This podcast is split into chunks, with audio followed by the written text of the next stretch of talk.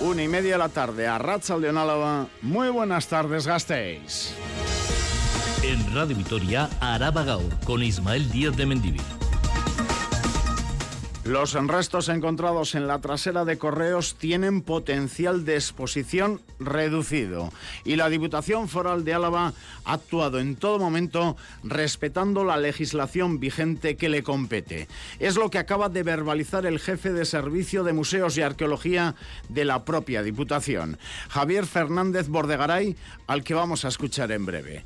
Martes, en el que previamente ha comparecido el diputado general de Álava, Ramiro González, ha anunciado que la científica investigadora Marian García Fidalgo será la pregonera de las fiestas de Araba, de las fiestas de San Prudencio y Nuestra Señora de Estivaliz. Un reconocimiento a la investigación en la salud en tiempos de COVID.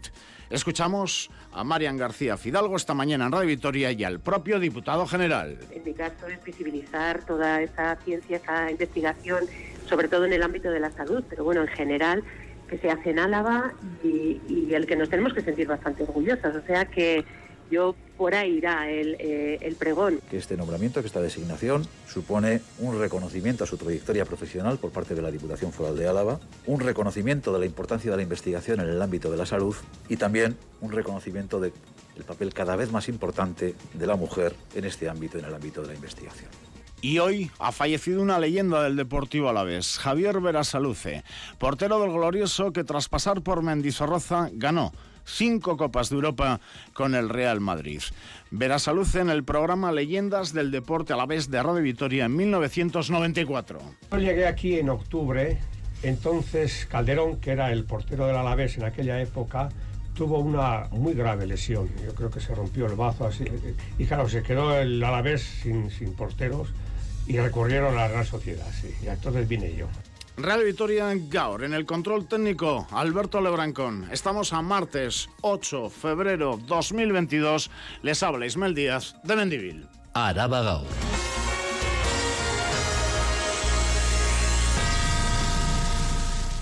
El sol es otra vez eh, protagonista hoy, mañana miércoles y el jueves, por lo menos en la primera parte del día, ya que pasado mañana, jueves, se espera un cambio de viento a norte y más nubes por la tarde. Hasta entonces, sol hoy con 13 grados en Vitoria-Gasteiz, mañana 14 y el jueves 16. En las dos próximas noches volverá el ar.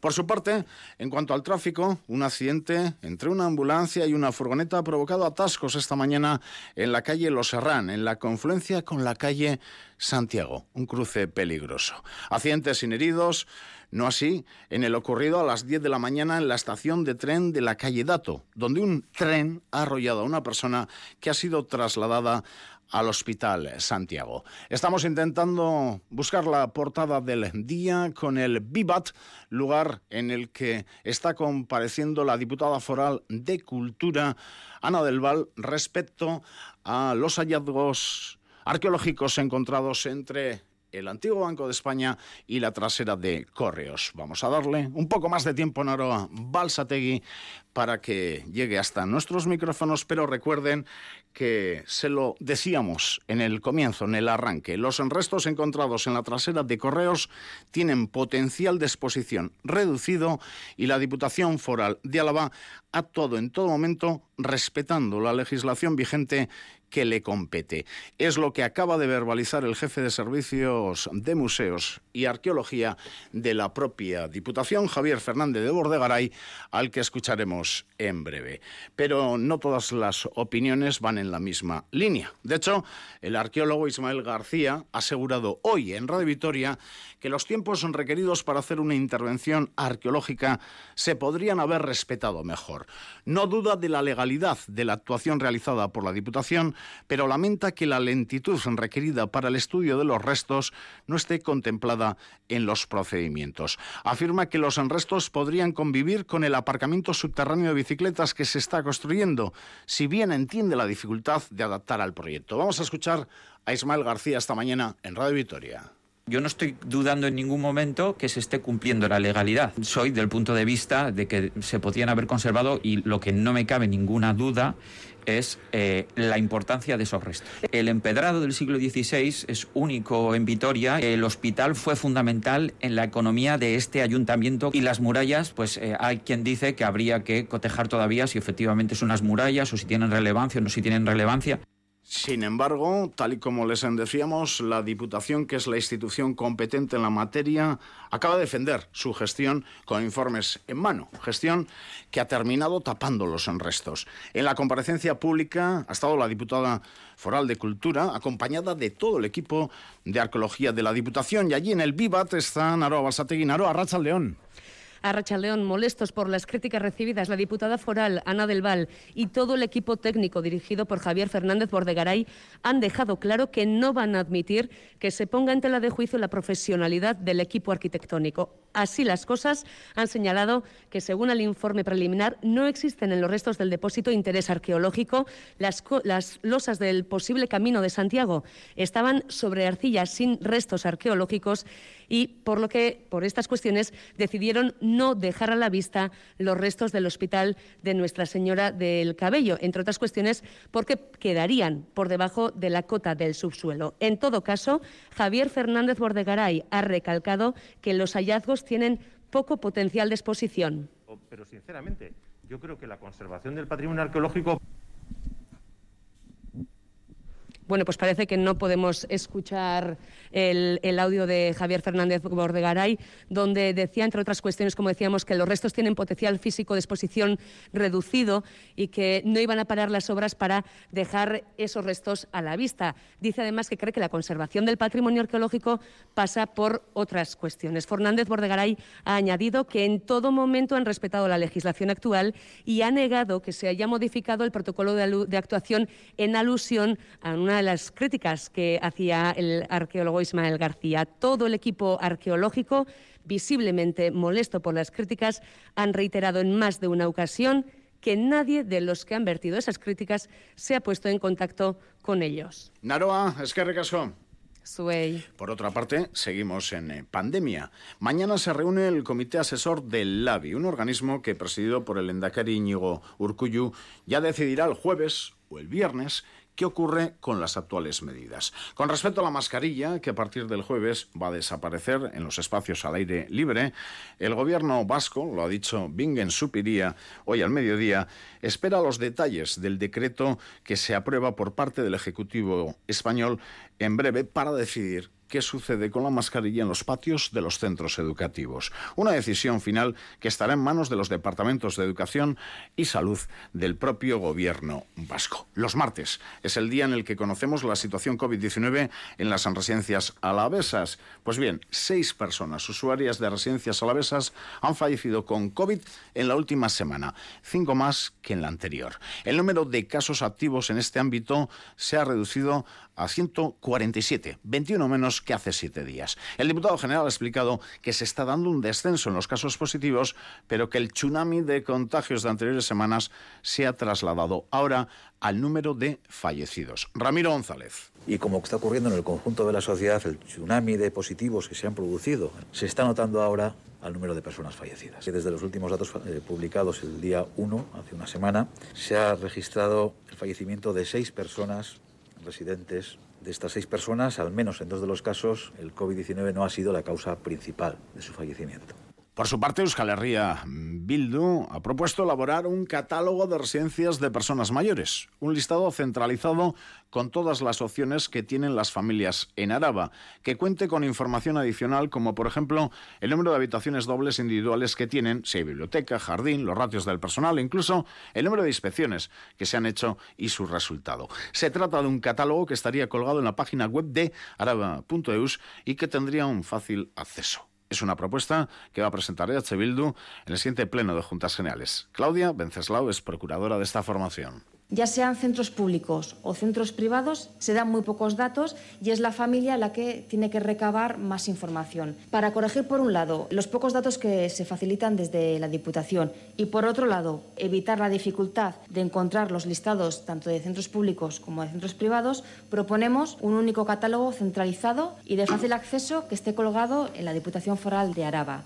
Un en detalle respecto a los eh, fallecidos en los últimos eh, días. Entre dichas personas, tres residían en el centro Alday, en Respaldiza, Ayala, una en la residencia Casa Vasca, en el Orriaga, al lado de Vitoria, y otra en Ayara, Ocondo, y también la última en la residencia foral San Roque del Valle de Ayala, en Laudio.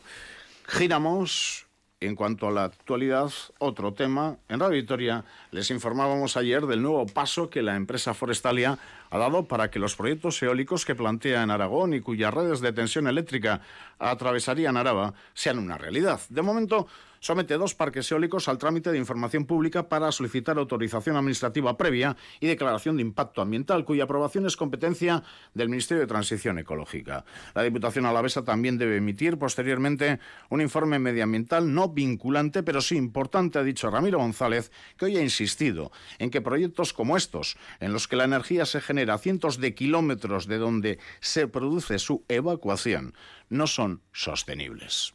No tiene ningún sentido producir energía en un lugar y volcarla en la red a cientos de kilómetros de ese lugar donde se produce la energía. Realmente esto no es sostenible. Diputación Foral de Álava que prevé arrancar en abril con las obras de desdoblamiento en la Nacional 124 entre Armiñón y el cruce de Berantevilla. Mientras, aquí en Vitoria-Gasteiz, en la ciudad, recuerden que hoy y mañana se asfalta el entorno del túnel de San Antonio. Más temas. El Partido Popular va a presentar iniciativas en las instituciones vascas para revisar la exigencia del euskera en el acceso a la administración pública.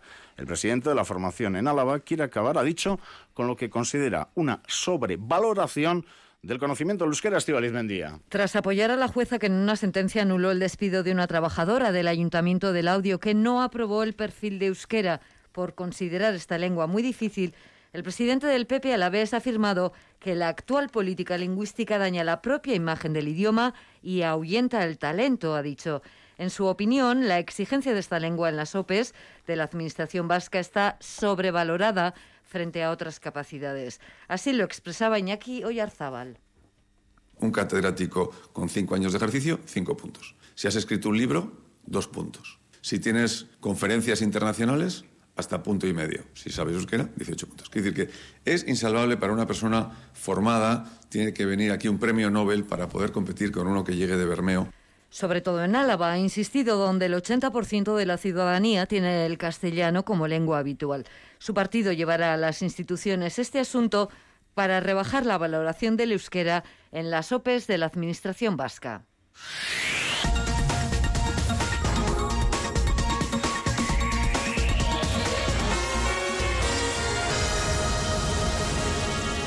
En el Ayuntamiento de Vitoria-Gasteiz, el Carrequín y EH Bildu han vuelto a cuestionar la efectividad de la nueva UTE la Unión Temporal de Empresas, del Servicio de Limpieza. Ambas formaciones aseguran que el mal estado de la maquinaria tiene un resultado negativo en sus trabajos y denuncian que algunas calles de la ciudad se quedan sin limpiar y Kerperea. El Carrequín Gasteiz ha mostrado su preocupación por el estado de la maquinaria y dice haberse enterado de que la UTE de limpieza va a realizar un informe pericial externo sobre el estado de la flota. EH Bildu también ha trasladado al gobierno la preocupación de la plantilla por el mal estado de los vehículos. Amanca y Villalba, EH Bildu, Óscar Fernández el Carrequín. Y con esta maquinaria obsoleta y con esta maquinaria eh, que, no está en buen estado, pues está haciendo el servicio y está siendo un servicio deficiente. Que la empresa dé un mal servicio o bien que se agarre a que tenga que adquirir nuevos vehículos y empeoren las condiciones laborales, o bien que pueda haber más dinero para la empresa. El concejal de gestión ambiental, César Fernández de Landa, ha recordado a la oposición que el contrato ofrecía 12 meses a la adjudicataria para reponer maquinaria y que están trabajando en ello. Lo que se está haciendo es verificar, verificar perfectamente cómo está cada la máquina. Esto no le cuesta nada al ayuntamiento. Nada, está todo en el contrato. No se preocupe, tranquilo por eso, que no le cuesta nada. Por otra parte, H. Bildu ha exigido al Gobierno que acelere la rehabilitación energética de las viviendas, ya que para tener 20.000 viviendas rehabilitadas para 2030, señala la formación Abertzale, habría que ejecutar 66 Smart en City, el proyecto llevado a cabo en Coronación, en los próximos ocho años. De las máquinas y los edificios a las personas, porque las trabajadoras eh, del hogar y de cuidados de Álava han recibido con alegría la puesta en marcha de una asesoría sociolaboral en Gasteiz, en la Casa de las Mujeres en Macume Echea, en el Palacio Chanove. Edurne Trascastro. Hasta ahora muchas trabajadoras del hogar pagaban de su propio bolsillo a una abogada para resolver dudas de extranjería por arraigo o de contratos. Decir, ir a donde un abogado que no tiene dinero y y cómo lo pagas. Entonces, esto que nos va a venir, pues un asesoramiento gratuito, muy bien. Es Isabel Linares, lleva más de una década como cuidadora y es la presidenta de la Asociación Alavesa. La mayoría de las trabajadoras no conocen sus derechos y eso se traduce en peores condiciones laborales. Porque muchas veces dicen, me ha dado contrato, ¿cómo está esto? ¿Está bien? Por ejemplo, ahora está hay mucha movida con el sueldo. Sueldo lo, lo mínimo profesional, lo que está, lo legal y te pueden decir, mira, te pago 800 o 700 y el contrato así está y no sabes nada de información, ¿qué haces? Porque necesitas trabajar y lo firmas. La nueva asesoría atiende los primeros y terceros miércoles de cada mes de manera presencial y telefónica, con cita previa en el Palacio Echanove de Gasteiz. Conseguido esto, las trabajadoras tienen más objetivos. Y luego también seguimos luchando para poder eh, el paro, porque nosotros no tenemos paro. Hoy se acaba, se acabó. Y luego búscate la vida.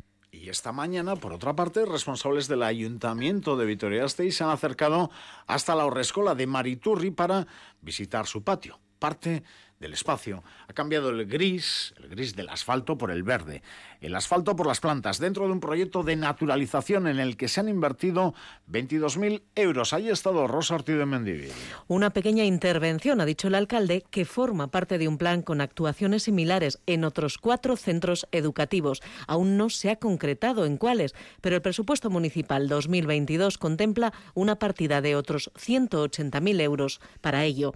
En el caso de Mariturri se han plantado romero rastrero para tapizar un talud y falso jazmín alrededor, que creará una valla natural, explica el coordinador de la Urrescola, Jesús Mariano Palomo. Aldaparen esatian dagoela romero, eta gero hortxe ziberdean dauden landareak jazmin trepador edo lako zozer. Hori aurrerantzean egingo dau ezi natural bat e, modukoa. Gorka Hurtaran, el alcalde, ha señalado que la intervención cumple una triple función, educadora, social y medioambiental que yo creo que hay una apuesta clara por los centros educativos, por las familias, por impulsar una nueva concepción del espacio público. Al final, el patio escolar no deja de ser una pequeña muestra de lo que queremos que sea nuestro espacio público. Cuanto más protagonismo le demos a la naturaleza en los patios escolares, más protagonismo tendrá la propia naturaleza en la ciudad.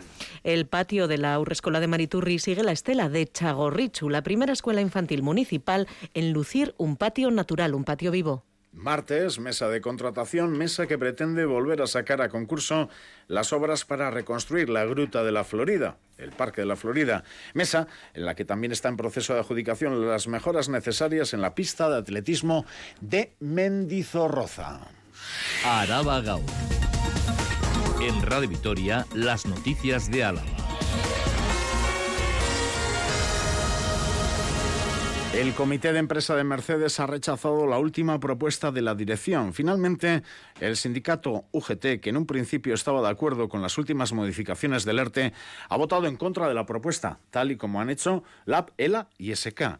Estos últimos consideran que la propuesta de la empresa era insuficiente y que se podrían haber activado otras herramientas de flexibilidad que esquivarán este ERTE.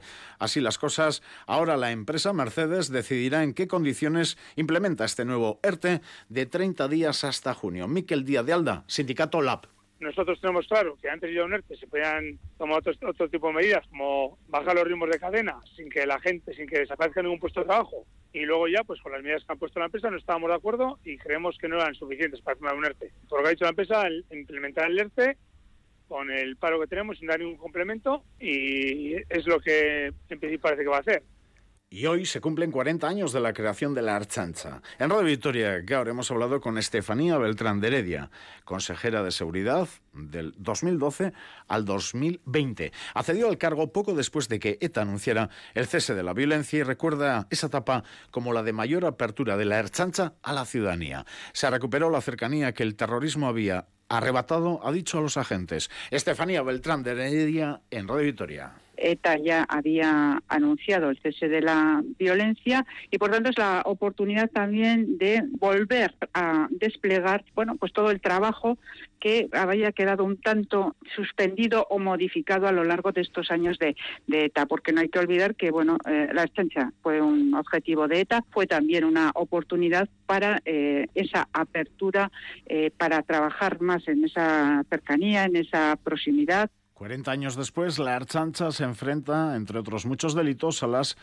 ciberestafas. Cada año se reciben en comisaría miles de denuncias de personas que han sufrido una suplantación de identidad. En la mayoría de los casos, los delincuentes contratan servicios a su nombre y comienza una pesadilla que puede alargarse meses. Todavía llegan más lejos en el caso de las empresas a las que llegan a chantajear mediante bitcoins después de robarles información confidencial. De todo esto han hablado en Radio Victoria Gaur Magazine nuestras compañeras y nos lo cuenta Raquel Navarro. El teléfono de la tienda de María no funciona. De una forma tan inocente comienza su pesadilla. Me doy cuenta que no tengo línea de teléfono. Entonces yo me pongo en contacto con Euskaltel, que es mi compañía de teléfonos, y me dicen que me han robado la portabilidad de la línea y que ha pasado a Vodafone. Vodafone empieza entonces a reclamarle facturas y ella denuncia en la archancha, pero lejos de solucionarse, el asunto se complica. De repente me llega una citación del juzgado de lo penal para declarar como investigada por un delito de estafa.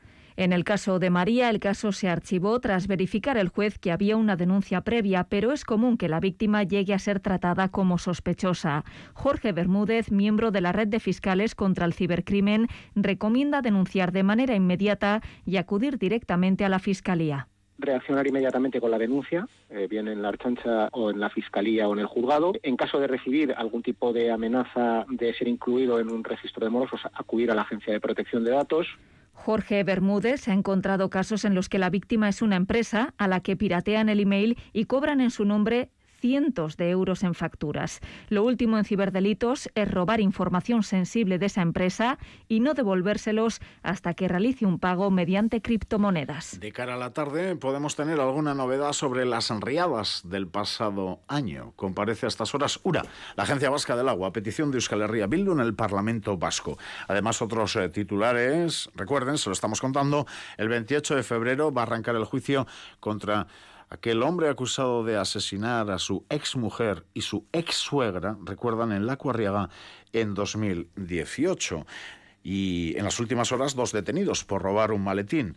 Ocurrieron los hechos en la calle San Antonio. Dos hombres, 38 y 22 años cada uno, rompieron la ventanilla de un vehículo para sustraer un maletín negro del coche. Y ayer en Arrian les contábamos que 17 pueblos alaveses van a gozar de wifi gratis en espacios públicos de esos eh, pueblos, como sus plazas. Cultura, un total de nueve obras componen la oferta de primavera del programa municipal Auso Escena. Esta propuesta escénica, que se va a desarrollar en siete centros cívicos, supone una oportunidad para las compañías no profesionales de la ciudad. Paco Valderrama. Auso Escena es un ciclo de artes escénicas dirigido a las compañías amateurs, a las que se ofrece un espacio y una asistencia técnica profesional para mostrar sus creaciones a todos los públicos. Esta decimosegunda edición, que se desarrollará entre el 20 de febrero y el 22 de mayo, presenta nueve espectáculos de teatro, magia, monólogos y hasta un musical. Soy un fraude, Cavia, Chirrisqui Mirrisqui, Decidme como es un árbol, Morir o no morir, Bioc Batera, El lobo, El funambulista y El bosque encantado, Atraco a las nueve y El asesino son los títulos de la temporada de primavera. Como en otros programas culturales, la pandemia redujo el número de espectadores, aunque desde el ayuntamiento confían en volver a una situación de normalidad. Estival y concejala de Cultura. Somos conscientes de que eh, la pandemia ha dejado su huella en este programa municipal, pero este programa lo valoramos, evidentemente la gente que viene a verlo es importante, pero lo valoramos desde la perspectiva de las compañías amateurs, compañías que necesitan este equipamiento, esta ayuda eh, municipal para poder desarrollar su trabajo Las obras se repartirán por los escenarios de los centros cívicos de Arana, Aldaver, Indabarra, Arriaga, Zabalgana, Salburúa e Ibayondo.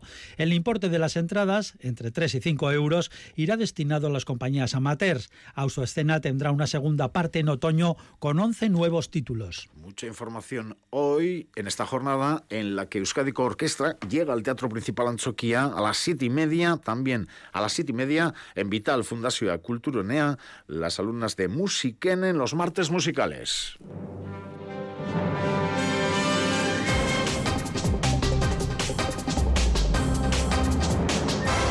La educación es uno de los ejes en cualquier democracia y desde luego en la nuestra tiene que serlo y esperemos que lo sea más todavía de lo que es en la actualidad. Y para ello hablemos de educación y de los acuerdos entre los partidos políticos eh, porque hay acuerdo en un principio entre Partido Nacionalista Vasco, Partido Socialista Euskadi y Euskal Herria Bildu en el entorno de la ley de educación. Gorka Iturriaga, patas a los dos, a Racha León. A Racha León.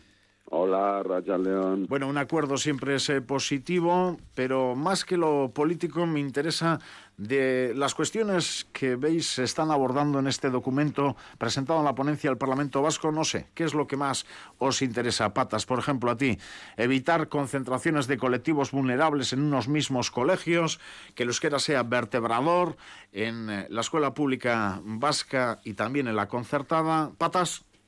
Sí, hay conceptos, por ejemplo, dos de los que, has comentado, el de inclusión también muy importante, ¿no? Eh, que en principio pues nos suenan bien. Eh, veremos, eh, porque no sé si está claro, estaba leyendo la noticia en ITV si ya hay un acuerdo cerrado o bueno, esto va a ser un proceso todavía largo para que la oposición de manera constructiva la que la que quiera hacer esa esa constructividad por decirlo de alguna manera no desde Euskal Herria Bildu y desde Podemos pues se puedan eh, incluir ¿no? algunos otros factores. Pero sí que es cierto que en general lo que, lo que la información destacaba, pues hay bastantes conceptos que nos suenan, creo que bien.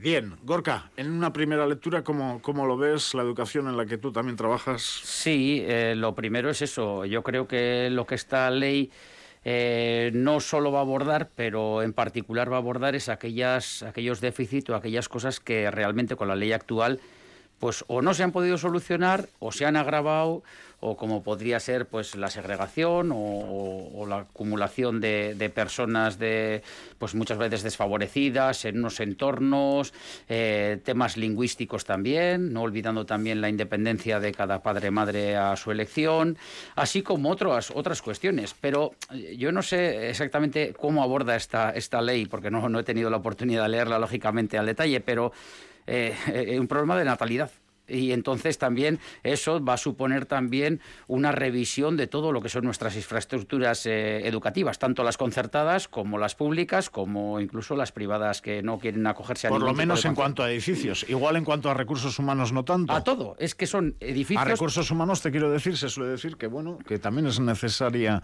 mayor presencia, digamos, de, del humano en la educación. Siempre estamos con esa queja, ¿no? Claro, pero ahí está que los recursos humanos, eh, los eh, materiales, los económicos es todo parte de ese análisis, ¿no? ¿Qué es lo que nos va a hacer falta en, los futuros años para, para realmente tener una educación de calidad? Ojo, eh, lo que digo, esta ley tampoco se puede olvidar de otro tipo de cuestiones, como son también las cuestiones curriculares, las cuestiones organizativas, es decir, que a veces desde también desde el ámbito mediático o político ponemos el foco en ciertas cuestiones, pero es que luego están las, las cosas del día a día, las cosas del comer y las cosas formativas también, que también tendrán seguramente mucha relevancia. Patas, y por lo tanto, si alguien no cumple, ¿qué harías con él? Hablo, por ejemplo, de la educación concertada. Otro de los temazos, ¿no? Que nos gustaría saber mm, también cómo se plantea en estas bases para la educación del siglo XXI, porque ahí también mm, nos consta que se ha hablado mucho de titularidades de edificios, etcétera, etcétera, pero luego es, es importante saber eh, cada centro. Eh, Hay que recordar que, prácticamente la mitad de las y los vascos apuestan por para una educación para sus hijos en la concertada y por lo tanto hay que hablar de ella. Sí, sí, sí, porque es, un porcentaje muy importante, ¿no? De, alumnado y de y de elección de, padres y madres. Y habrá que ver también eh, cómo se afronta en, en esta ley, siendo un tema además bastante delicado y con diferentes aristas, no solamente las de eh, las de los edificios, ¿no? sino también eh, incluso pues ideológicas en muchas en muchas situaciones, sobre todo cuando hablamos de la de la enseñanza religiosa. Gorka. Entonces, ya eh, veremos. y concertada pública. No, concertada pública, pero es que eso es un eso es un tomate que el propio Euskal Herria Bildu y Partido Nacionalista Vasco tienen en sus propios senos y que tendrán que abordar. No obstante, no empieza mal que ya haya un principio de acuerdo, porque eso va a dar también tranquilidad en el diálogo y eso es muy importante también. Sí, lo del principio de acuerdo yo creo que se puede dar por hecho. Por ejemplo, Euskal Herria Bildu decía, el borrador es adecuado para llegar a un marco de acuerdo y tendremos tiempo para proponer enmiendas y mejoras correspondientes. Sí, el proceso es largo todavía. Es noticia, sí, es largo. Es noticia del día. La educación, uno de nuestros ejes. Gorka Turriaga Patas, Escarricasco. Agur, eguno